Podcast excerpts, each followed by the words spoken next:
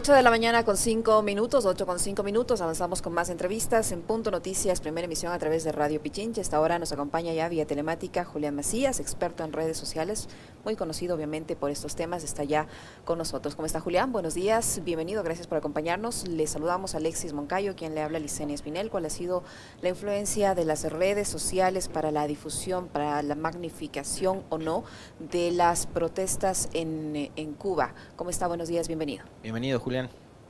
Hola, ¿qué tal? Un saludo. Bueno, a ver, la pregunta es como para una respuesta muy larga y, con sus matices, pero bueno, mm, si tuviera que hacer como un resumen ¿no? de, la estrategia en redes, lo primero es decir que normalmente las estrategias en redes sociales, cuando son de desinformación, nunca vienen solas, sino normalmente es una estrategia en tres dimensiones donde no solamente hay una campaña digital en redes sociales, sino que hay un acompañamiento sinérgico en medios de comunicación y luego en la, en la sociedad civil o en la, o en la calle, ¿no? en este caso con las movilizaciones. Y aquí un poco yo creo que lo que llama la atención es el malabarismo en el relato de cómo empieza la campaña con una cosa y, acaba con otra. Entonces, bueno, si tuviera que resumir las fases ¿no? de, esta campaña, que como siempre, bueno, pues usan cuentas falsas, mentiras, eh, también mensajes de odio, bueno, eh, pero el origen fue el, 5 de julio, pero muy, como muy puntualmente, con muy pocos tweets, porque había, hubo un pico de, número de contagios en la provincia de Matanzas. Como sabéis, la, en, Cuba la, la sanidad es, pública, puede, puede asistir todo el mundo y recibir a todo el mundo. Entonces, bueno, parece que la gente que los médicos mm, diagnosticaron que tenía que recibir atención hospitalaria, pues eran superiores a las camas que, disponía el hospital, pero digamos que montaron camas en los pasillos e incluso colchones en el suelo o algo así. Entonces esas imágenes eh, ya se usaron para usar el hashtag SOS Cuba, el sistema sanitario se cae, bueno, todo esto por un lado. Y luego el día 10 es el día que tiene el principal pico, uno de los principales picos, el primer pico grande, eh, después de que los días 7, 8 y 9 de julio se batan los récords consecutivamente de número de muertos y número de contagios. Entonces, con esto, bueno, pues ya hay medios de comunicación que hablan de récord, de, bueno, la catástrofe sanitaria, etcétera. Y claro, también aquí hago un paréntesis porque, claro, es, bastante curioso, ¿no? El, número de víctimas de esos tres días fue 19, 26 y 31 muertos, ¿no? Por ejemplo, ayer me hicieron una entrevista en Córdoba, en la ciudad de Córdoba, en Argentina, y me decían que en una ciudad como Córdoba, que tiene 4 millones de, un poco menos de 4 millones de habitantes, tres veces menos que la población de Cuba, ese día hubo más muertos que el récord histórico de muertos en, en, Cuba, ¿no? Incluso si nos vamos a los datos totales, que son 1.200 muertos, si comparamos, por ejemplo, con Ecuador, que tiene poco menos del doble, pues los datos son 25, entre 20 y 25 veces mejores datos en Cuba que, en el ratio, incluso en el, en el, tema de vacunas, ¿no? Tiene unos ratios mejores que, que, la región. Pero bueno, esto sirvió de acicate estos datos para hacer una campaña eh, con cuentas automatizadas para mencionar a artistas de todo el mundo. Eh, hay solamente un tweet, es decir, hay, más movimiento en este sentido, pero solamente en un tweet hay más de 1.100 respuestas de cuentas, eh, en su mayoría recién creadas, mandando mensajes a, artistas, ¿no? mencionándolos para que apoyen el desastre sanitario en Ecuador, que se están muriendo, etcétera.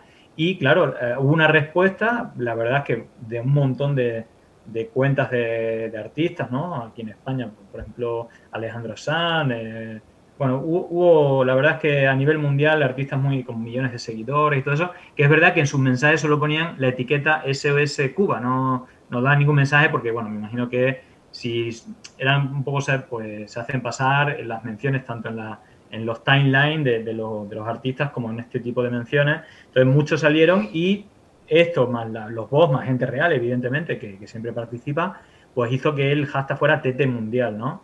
Y para que os hagáis una idea, el día 5, del día 5 al día 9, hay como en torno a 5.000 tweets solamente. El día 9 hay unos 100.000 tweets. El día 10, ya con la campaña de los artistas, hay más de 500.000 tweets y ahí ya es TT Mundial.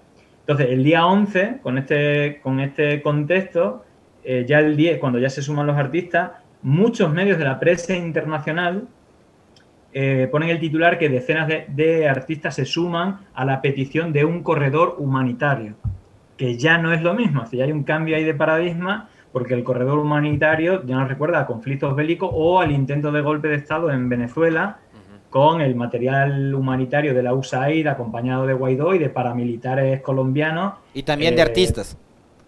Claro, esa es otra coincidencia, que hubo el día anterior todo un repertorio de artistas que incluso yo recuerdo que muchas veces le preguntaban a los artistas, pero usted por qué está aquí, dice, no sé, por la paz, pero, pero es decir, que me dan como mensajes, sino tampoco se mojaban, ¿no? De, por qué estaban ahí, ¿no? Es verdad que en esta campaña es posible que haya, eh, pues, creo que los tres componentes, gente que la habrán mencionado y no sepa ni de qué va la cosa y le ponga el tweet, o el otro, los que su representante, que yo creo que se descubrió que en Venezuela casi todos los artistas eran de un representante muy asociado a Richard Branson. Correcto, bueno, ahí tú controlas más que, más que yo, pero seguramente haya habido los tres componentes.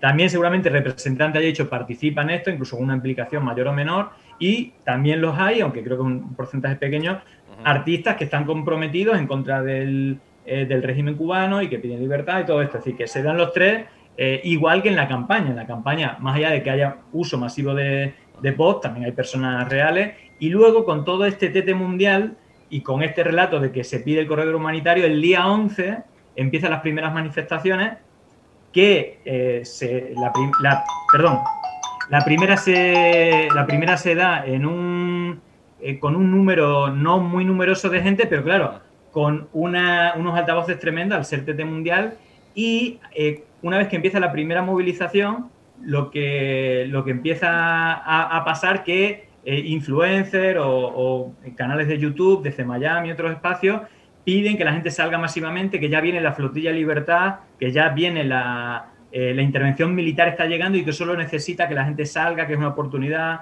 todo esto. Entonces, ahí van creciendo, aunque no son muy numerosas, eh, pero sí que se dan en varias ciudades. Ahora, Julián, ahí, quiero, ahí quiero pedirte una aclaración. Primero, saludarte a los tiempos que nos vemos y poder conversar.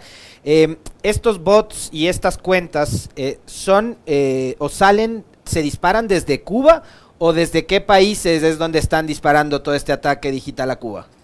No, de, yo creo que a nivel internacional el porcentaje, mira, el porcentaje hasta, hasta el día 10, que es cuando se dispara, más o menos el 20, 18% es de Cuba, el resto es de fuera. El día 11, que es cuando es el pico grande, eh, la participación de Cuba es muy inferior. Es decir, Miami es la ciudad donde Miami tiene, solamente Miami tiene más tweets que, Cuba, pero luego en España, el país donde más tweets se pone es España, luego Argentina, eh, luego Estados Unidos y luego Cuba, ¿vale? Pero sí que es verdad que las tres cuentas principales que yo detesto una es una cuenta española que lanza el primer tweet, el del 5 de julio, pero que luego el día 10 pone más de 1000 tweets, el día 11 pone más de 1500 tweets y esa cuenta analizada pone más de 5 tweets por segundo. Por lo tanto, humanamente es una cuenta automatizada, ¿vale? Y, tiene origen en España y aparte es la primera que lanza un poco el hashtag. La otra, campaña, la otra cuenta que recibe más retweets en el total de todos los días es de Agustín Antonetti, que es miembro de la Fundación Libertad, que pertenece a la organización Atlas Network e igual que Guillermo Lasso tiene su fundación de Atlas Network, eh, en todos los países hay fundaciones de Atlas Network que mm, tiene su batalla cultural, lucha política y que fue la cuenta con más retweets que el día 9 o el día 10 lanza un hilo diciendo por qué hay que pedir ayuda, hablando de que es el récord de COVID, sin decir los, datos, pero que, hay un desastre de muertes de COVID, etcétera, ¿no? Eh, y luego la tercera cuenta, que es la que sobre todo publica los vídeos de las manifestaciones y tiene miles y miles de retweets usando el hashtag que que es un cubano exiliado en Miami, que aparece en centenares de hilos míos porque es como el patrón de todas las de muchísimas cuentas voz de desinformación que casualmente son seguidas siempre por Yusnavi. Si Yusnavi solo sigue o sigue decenas de miles de cuentas que son automatizadas y que difunden bulos, no solamente en Cuba ni en España, sino en todo el mundo, ¿vale? Y Agustín Antoniti ha participado en campañas de desinformación en Ecuador, eh, en la campaña esta de Andrés Mientes otra vez y todo esto, todas estas cuentas han participado.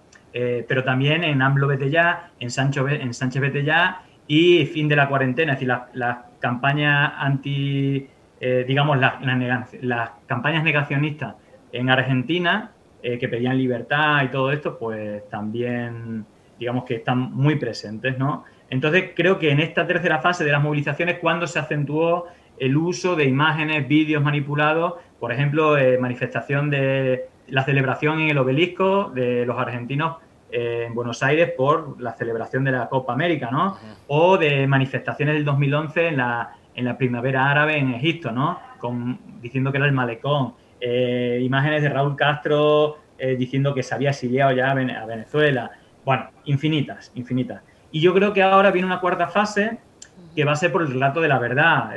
yo creo que se va a intentar una justificación por medio del relato de la represión tremenda, eh, digamos, que justifique una intervención militar de los Estados Unidos, que, bueno, yo creo que va en ese camino, creo que un poco el plan iba, iba por ese sentido, pero bueno, también te quiero decir, más allá de, este plan, esta, eh, este plan de desinformación, o llámalo como, como quieras, eh, al final hay una realidad, que aunque sea diferente, es real, que hay manifestantes que, aparte creo que tienen todo el derecho de, manifestación, es decir, que yo lo pondría como primer elemento, defiendo el derecho y además creo que el, gobierno de Cuba debería de, escucharlo. Creo que es una buena oportunidad para Cuba para demostrar que defiende los derechos humanos mucho más que el gobierno de Lenin Moreno, que mató y asesinó a gente con el apoyo de Guillermo Lasso, del gobierno de Duque, que asesinó recientemente a 60 personas, violaron a 20, a 20 niñas, eh, decapitaron los ojos de más de 50 personas, hicieron más de 1.500 detenciones arbitrarias, hicieron desaparecer más de 300 personas, eh, aparecieron más de, 10, más de 10 cuerpos flotando en los ríos. Y de esto no hay ni un solo minuto en la televisión española cuando ahora mismo estamos 24 eh, horas la represión de Cuba y lo único que estoy viendo son llaves de judo para defenderse de, algunos manifestantes de la policía, ¿no? sin armas, etcétera. Pero la campaña es brutal eh, digamos, de la represión cubana terrible y solamente habría que recordar imágenes de, de, de, Ecuador, ¿no? Eh, o, de, o, de, Chile o de Colombia. Y creo que es una buena oportunidad para, para, que Cuba, ahora que le está viendo todo el mundo, pues demuestre que respeta los derechos y libertades civiles de las personas, pero sobre todo los derechos humanos y que no reprime eh, a la población o la masacra como gobierno, ¿no? como el de, el de Lenin Moreno, que recientemente, igual que Macri, vimos que apoyó el golpe de Estado con armas para asesinar a, población civil.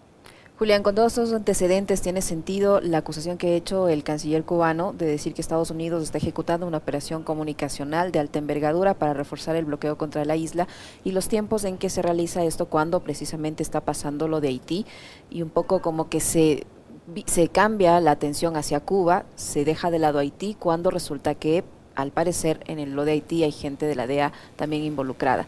¿Cómo, cómo analizar esta situación, por ejemplo? Bueno, yo creo que sin al parecer, es decir, eh, ya están las pruebas de, la relación de, Uribe y de Duque con los dueños de la empresa contratada para asesinar al, presidente de Haití.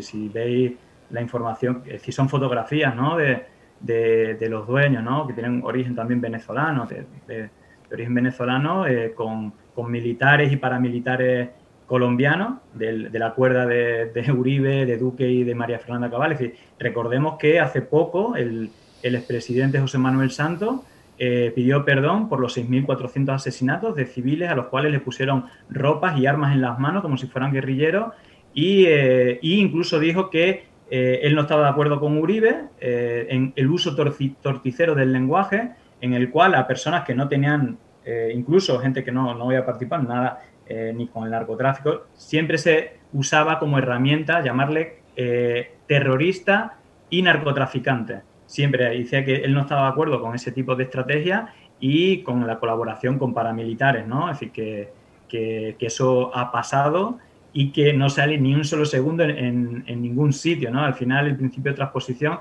en el que los que tienen relación con el narcotráfico y los que ejercen un terrorismo de Estado financiado con dinero público para asesinar civiles, al final son los que llaman narcodictaduras, terroristas y, todo lo demás a, por ejemplo, un proyecto como el de Rafael Correa, que tiene los datos históricos de eh, los mejores datos del siglo macroeconómicos en seguridad, 10 veces eh, inferior en datos de delincuencia, de asesinato, de pobreza y 10 veces superior en cuanto a trabajo, eh, eh, riqueza, Producto Interior Bruto del presidente actual cuando era ministro de, Economía con Yamil Mawad, ¿no? Por lo tanto, el principio de transposición se usa muchísimo, ¿no? Es decir, que los que son relacionados con el narcotráfico y hacen terrorismo de Estado llaman narcoterroristas a, las personas que, eh, bueno, que han, desde la democracia, pues han, han dado buenos datos para su gobierno, han, han establecido la paz y que, eh, pues al final estas acusaciones que decías de Estados Unidos, vinculando a la pregunta que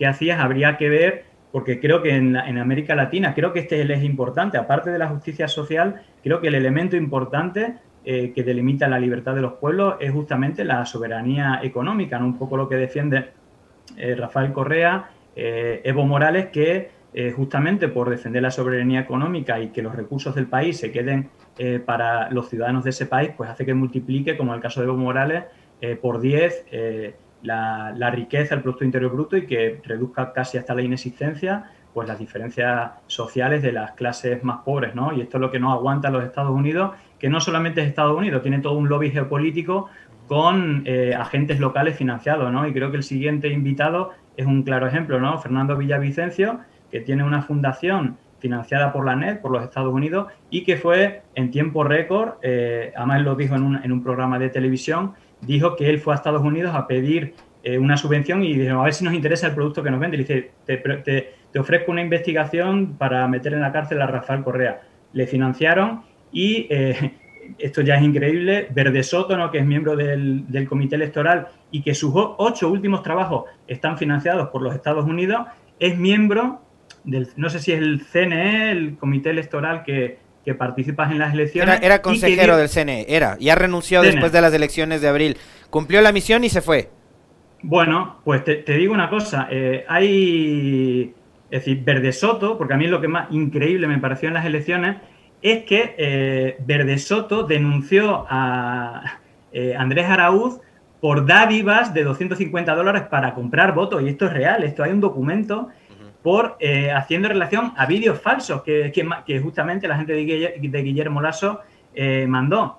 Pero fíjate que para entrar en el CNE, eh, Verde Soto puso en su currículum que había trabajado en la revista digital Cuatro Pelagatos, que relaciona con la CIA de Estados Unidos, en participación ciudadana, financiado por la NET, en la plataforma para defensa de la democracia, financiada por la NET, en la Fundación Fundamedio, financiada por la NET, en la IRI, financiada por la USAID, en la, en la revista digital Plan V, financiada por los Estados Unidos. Por lo tanto, este tipo, ¿vale? Si por llamarlo muy educadamente, fue el que le aceleró la denuncia de un tipo financiado por los Estados Unidos. Entonces, sí que creo que, los Estados Unidos, con dinero público, financia a elementos locales para justamente luchar contra la soberanía que tienen los pueblos para enriquecer eh, y darle paz, como, como hizo Rafael Correa, como hizo Evo, y que el motivo de, esta campaña de la UFER contra Rafael Correa no es ni más ni menos que los buitres financieros, eh, intereses económicos de otros países, entre ellos Estados Unidos, se quede con la riqueza de los ecuatorianos, igual como el intento, bueno, el golpe de Estado eh, que hubo en Bolivia fue para quedarse con la riqueza y no soportan que, haya gobiernos del pueblo que, hagan que reduzcan la pobreza y, que aumente la riqueza de los países. Entonces sí que creo que eh, lo de Cuba tiene una corriente parecida, pero es verdad que que no se puede decir que es solamente Estados Unidos, hay un montón de agentes locales como las fundaciones de Atlas Network financiadas por empresas y familias muy ricas de los Estados Unidos para que intervengan y, hagan que la democracia no sea tal democracia. Y recuerdo por último el escándalo, que para mí me parece brutal, que en la televisión pública de Ecuador, un día antes de las elecciones, eh, el padre de un miembro de la Fundación Ecuador Libre, también de Fundación Atlas Network, eh, digamos, que dijo el día antes de las elecciones que solo había una opción democrática, que era la de Guillermo Lasso, televisión pública pagada por todos los ecuatorianos. Por lo tanto, me parece que, es un escándalo brutal contra la democracia, eh, contra la libertad y la democracia de los pueblos y que al final eh, los Estados Unidos piensa que puede poner, quitar a los presidentes para que al final lo que llamamos democracia se convierta en cumplir los deseos y los anhelos, y los anhelos de las grandes fortunas de los Estados Unidos que, que como aves, aves rapaces se, se, van a la riqueza de América Latina como si fuera la despensa ¿no? de, su casa.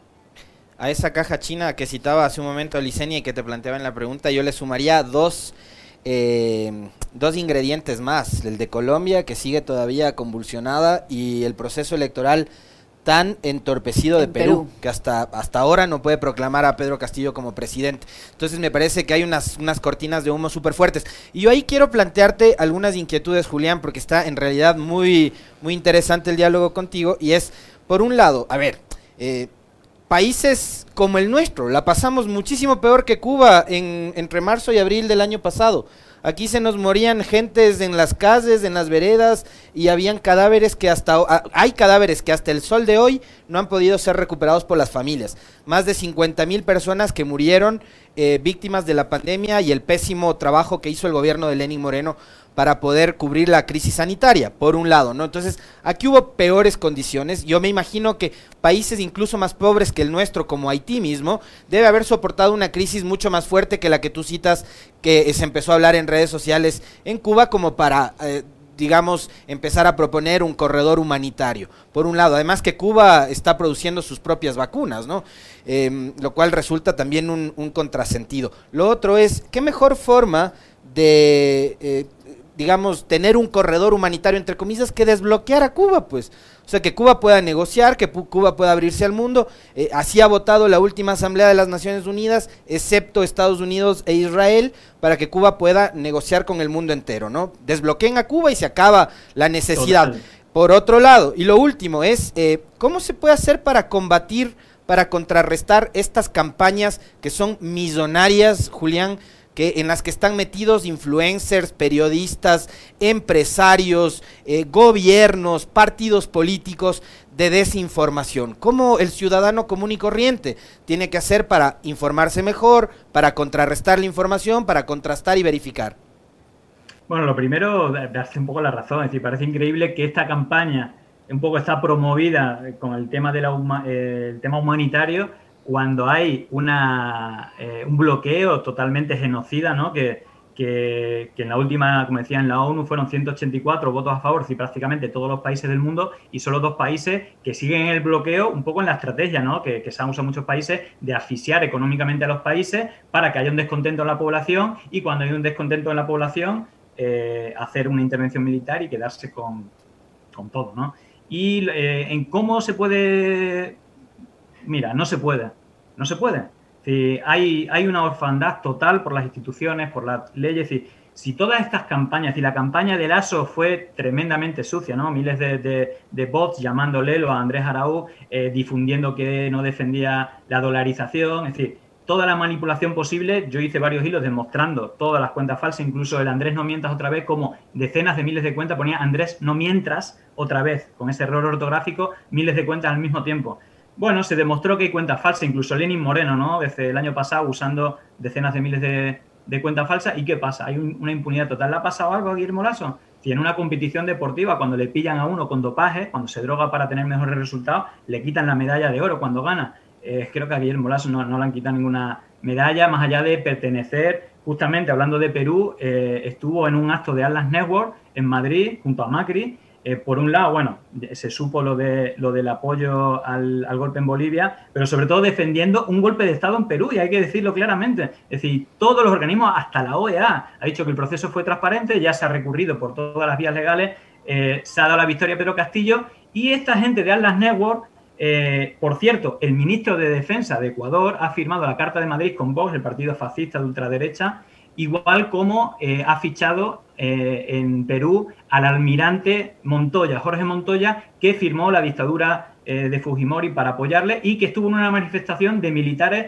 pidiendo un golpe de Estado si no se reconocía el fraude electoral. Por lo tanto, hay que hablar claro, es decir, hay una red eh, internacional muy bien financiada de la que pertenece Guillermo Lasso y su entorno, es decir, hay que hablar Atlas Network, busquen qué es, quién lo financia y qué pretenden, y verán que son exactamente los mismos que dieron eh, los años 70 golpes de estados militares en América Latina, eh, para quedarse con todas las riquezas de América Latina y abrirle las puertas a, las grandes inversiones internacionales, que al final es quedarse con la riqueza de, los países. Entonces creo que hay que hablar claro, hay una, un problema de la democracia, la desinformación es un problema y por más que nosotros hagamos de periodistas de manera individual, creo que instituciones, plataformas, eh, las leyes tienen que acabar con esta impunidad porque al final la víctima es la democracia, es la verdad y no solamente en clave partidista, sino en clave de vecindad. Al final esta estrategia de crear odio con mentira hace que entre los vecinos, entre los compatriotas, eh, se, se, peleen, se enfaden o odien, ¿no? La polarización hasta llegar a, guerras civiles, a, a, matar, asesinatos. Entonces, yo creo que esto hay que evitarlo y lo ideal sería que hubiera las instituciones, las plataformas, eh, acabarán con, esta impunidad, siempre sin recordar derechos, el derecho a la, libre, a la libre expresión, pero también el derecho a recibir información veraz y el derecho a mm, que nadie pueda, eh, su honor esté defendido y no pueda ser difamado por mentiras. ¿no? Creo que también hay que luchar contra, contra esto y ahí en Ecuador eh, es un claro ejemplo de este tipo de, estrategia. En 10 segundos, Julián, porque estamos ya cerrando el tiempo de la entrevista, ¿es posible regular las redes sociales o eso es un imposible en este momento?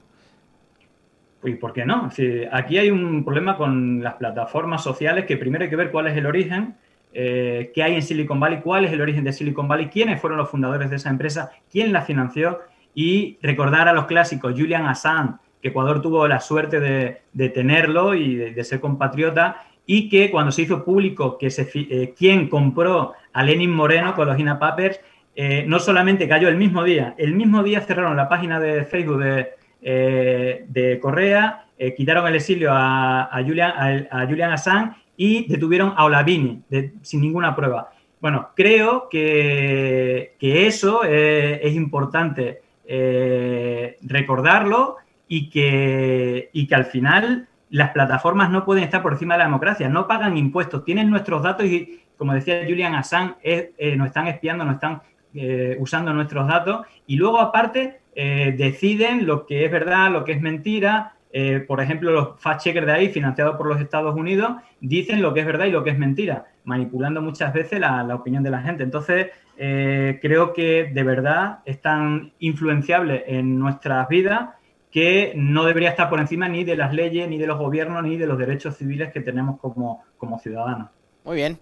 Muchísimas gracias a Julián Macías. Él es especialista en manejo de redes sociales, también un hombre muy conocedor de la política internacional, con quien hemos conversado hoy, eh, analizando lo que ha sido toda esta campaña mediática enorme, gigantesca, en contra del eh, gobierno de Cuba. Gracias, Julián. Un fuerte abrazo.